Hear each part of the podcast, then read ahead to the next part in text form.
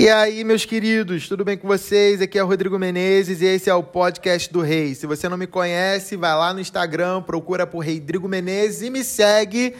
E você que quer receber mais conteúdos como esse, clica aí, ó, se inscreve, segue, eu não sei como é que tá pedindo na sua plataforma, mas já entra aqui, faz parte aqui do meu podcast para você receber mais conteúdos como esse. Já é? Hoje eu quero dar continuidade à mensagem Como ouvir a voz de Deus e hoje eu quero falar sobre Visão. Como ouvir a voz de Deus através da visão. Então nós precisamos buscar ter visões enquanto a gente ora, porque o nosso relacionamento com Deus tem que ser um relacionamento vivo. Deus ele não nos convida para a gente praticar uma religião, ele quer ter um relacionamento. Jesus quer ser essa religião que nos religa ao Pai. E quando você tem um relacionamento com alguém, você escuta, você vê, você sente, você fala. E assim a gente também precisa ter o nosso relacionamento com Deus. Como eu já falei em outros podcasts, nós temos quatro chaves essenciais para a gente ouvir a voz de Deus, né? Aquietar, é, espontaneidade, visão e escrita. E hoje eu quero falar da visão. Então, como que a gente tem visão, né? Primeiro a gente precisa focar na presença de Deus, né? É, nós precisamos focar no Senhor, por isso que a gente se aquieta, por isso que a gente aquieta o nosso coração. Porque é tão antinatural, é tão estranho que você precisa de um empurrãozinho, você precisa, sabe, de um, de um start. Às vezes no início, conforme você. Cara, tem que ser natural para você. Você tem que começar a orar e você falar: Deus, me dá uma visão, Deus, eu quero te ver. O que, que você quer me mostrar? Me fala algo do presente, me fala algo do futuro, me dá uma palavra de conhecimento, não sei, né? Porque Deus quer te dar essa visão. Ah, mas quanto mais você mergulhar nisso, mais natural e normal isso vai ser para você. Não vai ser mais algo, ai, que estranho, tá aqui pedindo uma visão para Deus. Você vai ver que Deus vai falar muito com você através de visão e você vai desfrutar disso. Você não vai querer mais sair. Porque, por exemplo, o que, que mais impacta você? Assistir televisão ou assistir um programa de rádio? O que é mais colorido, o que é mais intenso, né? A TV ou o rádio? A TV, tanto é que hoje em dia quase ninguém escuta rádio. É bom também o rádio. Mas a televisão ela te prende, ela prende o seu olhar porque você está vendo coisas, né?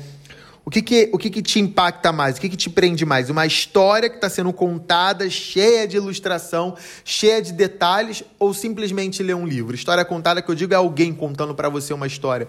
É muito melhor quando alguém, um amigo nosso, conta uma história para gente. Ler livros também é incrível, eu amo ler livro. E é incrível também conforme a gente vai mergulhando no livro e a gente vai visualizando ali aquelas cenas e pá. Mas é muito mais interessante quando alguém conta algo explicado, né? Então, assim, é. Aquilo que a gente está vendo na nossa frente e ouvindo, aquilo que é cheio de ilustração, impacta mais a gente. Por isso que o Senhor ele quer dar uma visão para a gente. Então, primeiro, a gente precisa se aquietar, a gente precisa focar na presença de Deus.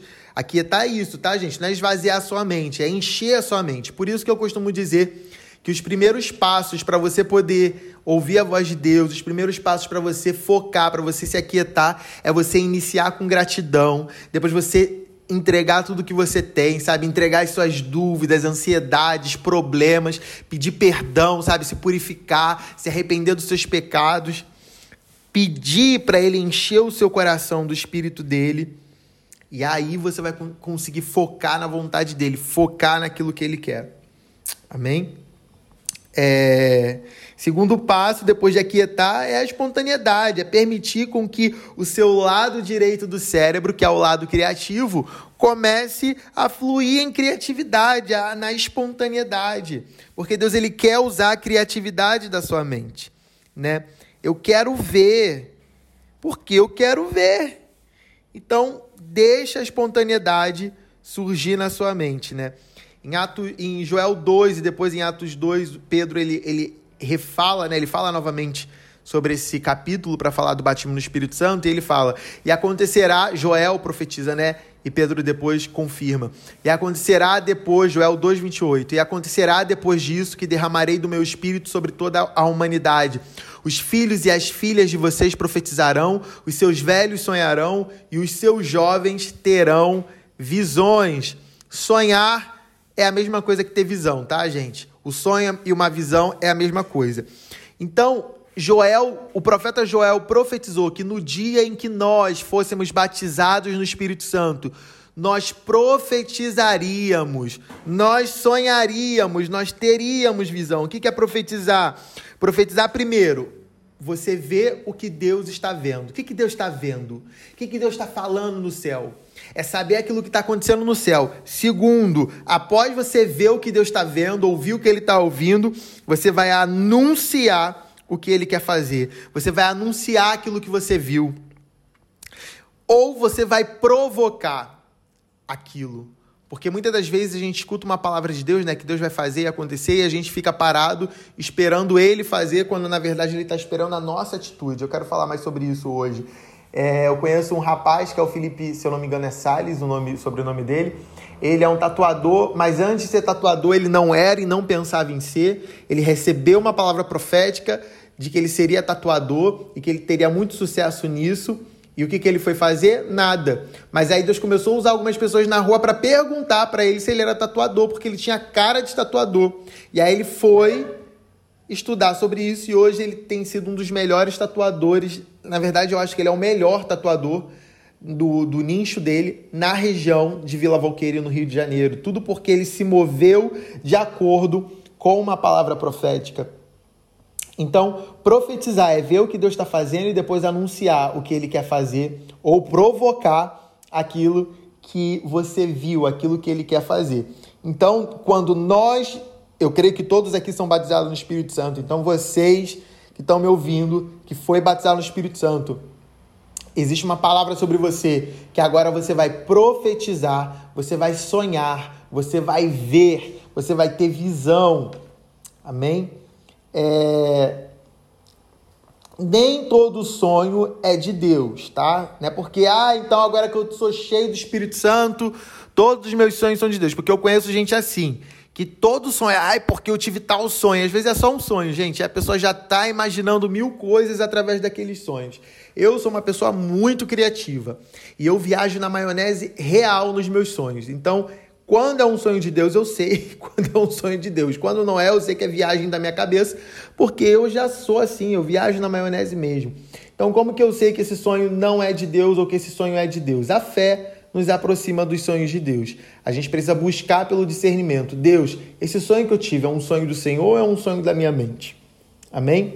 É, Abacuque 2, o profeta Abacuque, do versículo 1 ao 2, ele fala: Estarei na minha torre de vigia, ficarei na fortaleza, ou seja, ele, ele subiu lá na torre de vigia, na fortaleza, para quê? Para focar no Senhor, porque era um local onde ninguém ia, era um local onde ele não ia ter distrações onde ele ia focar, ó, vigiarei para ver o que Deus me dirá.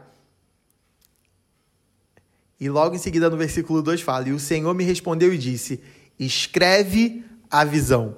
Ele teve a visão, ele se aquietou, a espontaneidade veio e ele viu. E em seguida o Senhor falou para ele escrever. Por isso que essas são as quatro chaves para nós ouvirmos a voz de Deus. Aquietar, é espontaneidade. É... que mais? Espontaneidade. É... Meu Deus, visão e escrita, meu pai amado. É... Apocalipse 4, 1. João fala: Depois destas coisas, olhei e vi uma porta aberta no céu. Então você precisa olhar para ver. Se você quer ver, você precisa ser intencional, focar em Deus, focar na presença de Deus. Em seguida, nesse mesmo versículo 1 de, do capítulo 4 de Apocalipse, o Senhor fala assim: Suba até aqui e eu lhe mostrarei. Ou seja, o Senhor convidou ele para subir. O Senhor não puxou ele para a visão. O Senhor não falou assim para ele: é, é, é, vem, eu vou te puxar aqui agora, e puxou ele. Não, não, não. Foi um convite. Suba até aqui e eu lhe mostrarei. O Senhor está te convidando, sobe até aqui, porque você precisa tomar essa decisão. É você quem vai atrás disso. É você quem corre, é você quem busca, é você que persegue essas coisas.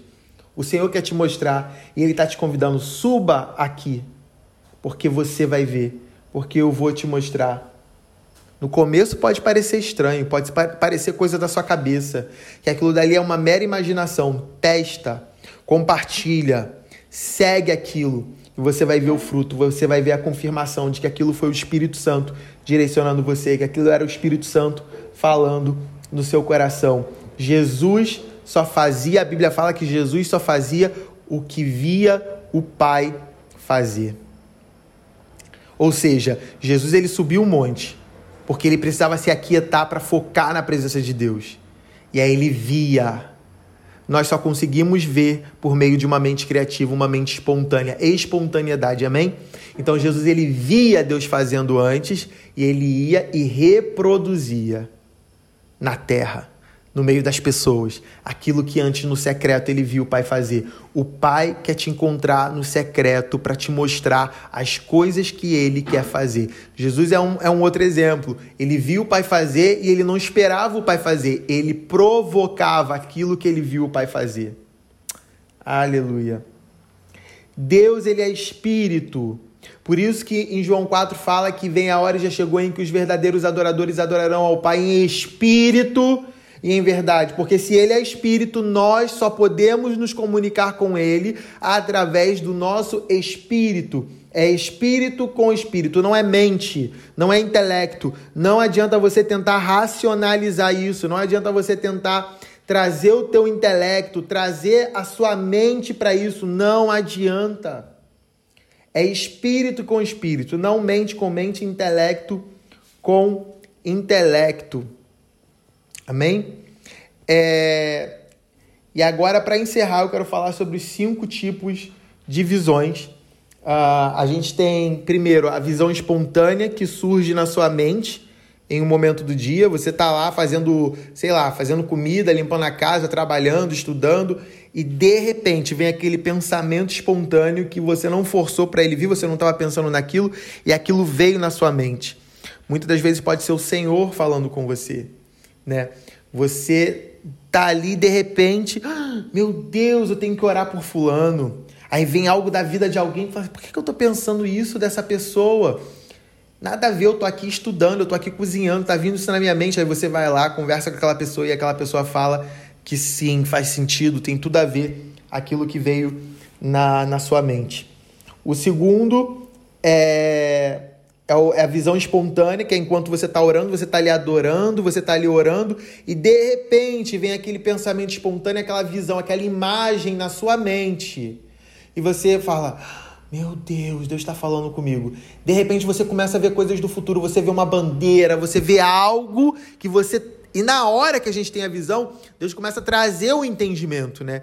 Do que é aquilo que a gente está vendo, do que é aquela imaginação, entre aspas, né? Que a gente está tendo.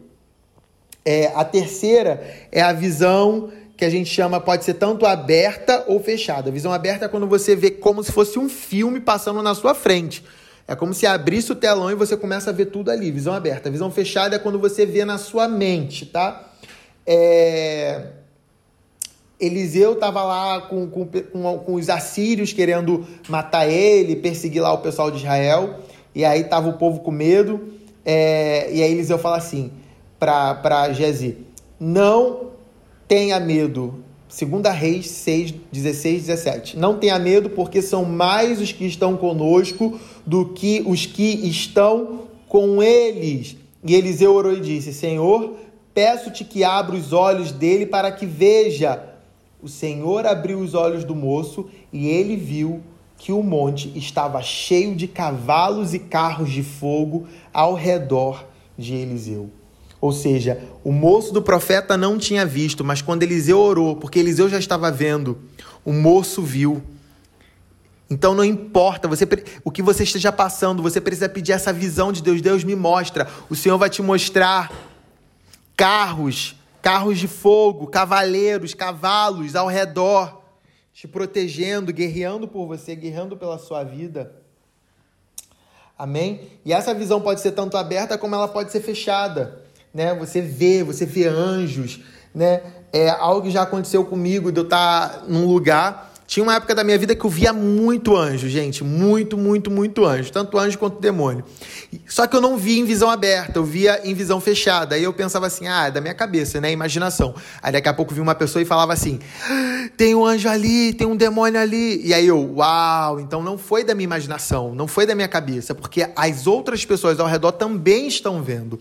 Então vinha como uma testificação, e aí eu comecei a confiar nas coisas que me viam, que, que eu via em visão fechada. Eu lembro até hoje que eu estava num retiro trabalhando e de madrugada a gente levantou para a gente orar, assim, nada, não era, não fazia parte da rotina do, do retiro, não era programação, a gente quis realmente porque a gente estava com muita fome de Deus. Essas coisas são para os famintos, tá, gente? Não é para qualquer um, não. Não é para quem é, quer viver uma vida de crente normal, não. Tem que ter fome. Você tem fome? Se você não tem fome, receba fome aí onde você está. E aí a gente estava ali orando e eu comecei a ver os anjos, né? Parados, assim, guardando a gente, como se eles estivessem cercando a gente.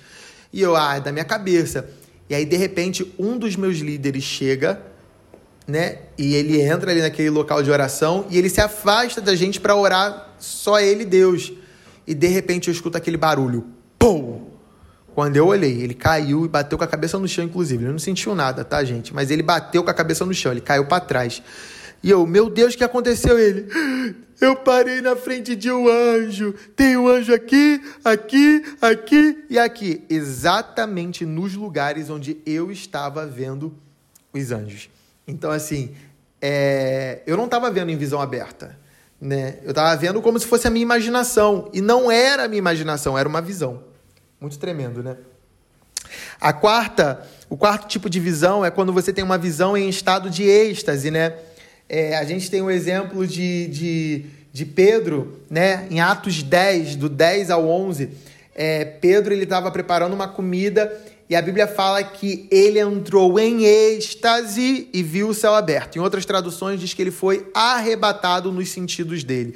Ele perdeu os sentidos né? Ele, não sei se ele desmaiou, se ele ficou muito loucão, chapadão, mas ele entrou em êxtase e ele viu o céu aberto.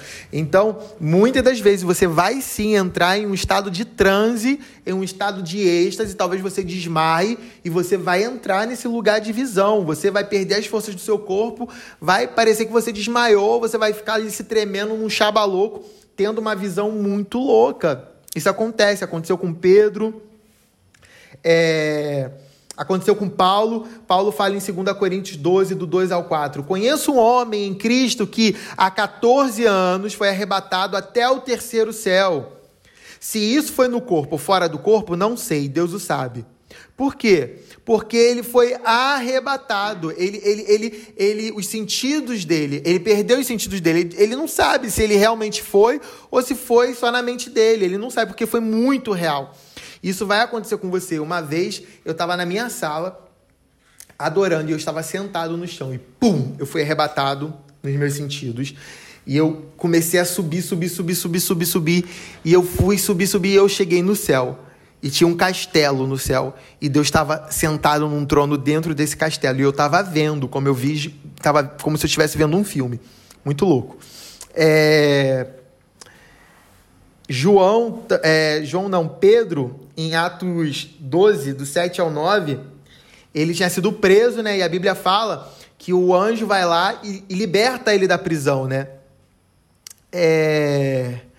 E aí no versículo 9 fala assim: Então saindo Pedro seguia, seguia o anjo, não sabendo que era real o que estava sendo feito pelo anjo. Ele pensava que era uma visão. Por quê? Porque ele já estava acostumado a entrar em êxtase e ter visões que pareciam reais, reais assim, que fosse no, que parecia ser no físico, né? Ou seja, para ele confundir é porque era algo que era real, tipo assim, para ele era algo era algo normal, rotineiro ele ter esse tipo de visão em que ele entra em êxtase, em transe, para ter essa visão. E, a, e o quinto e, e, último tipo de, de, de visão são os sonhos. Ah, perdão, gente, antes. João também, né? João foi arrebatado no sentido dele e teve esse encontro com, com Deus e Deus mostrou o Apocalipse para ele, o fim dos tempos. É, a quinta, o quinto tipo de visão são sonhos, né? A gente vê durante toda a Bíblia momentos em que pessoas sonhavam, né? E, e Deus falava através de sonhos. Então, muitas das vezes, Deus vai falar também através dos seus sonhos. Amém, gente? Então, esse é o podcast dessa semana. É, cara, busque ouvir a voz de Deus, busque ter visão, fala com Ele que você quer, sabe? Tire um tempo para você aquietar a sua alma, aquietar o seu coração e deixar com que o Espírito Santo encha a sua mente de espontaneidade, encha a sua mente de, de sonhos, de visões. Amém? É isso, gente. Tamo junto. Deus abençoe vocês.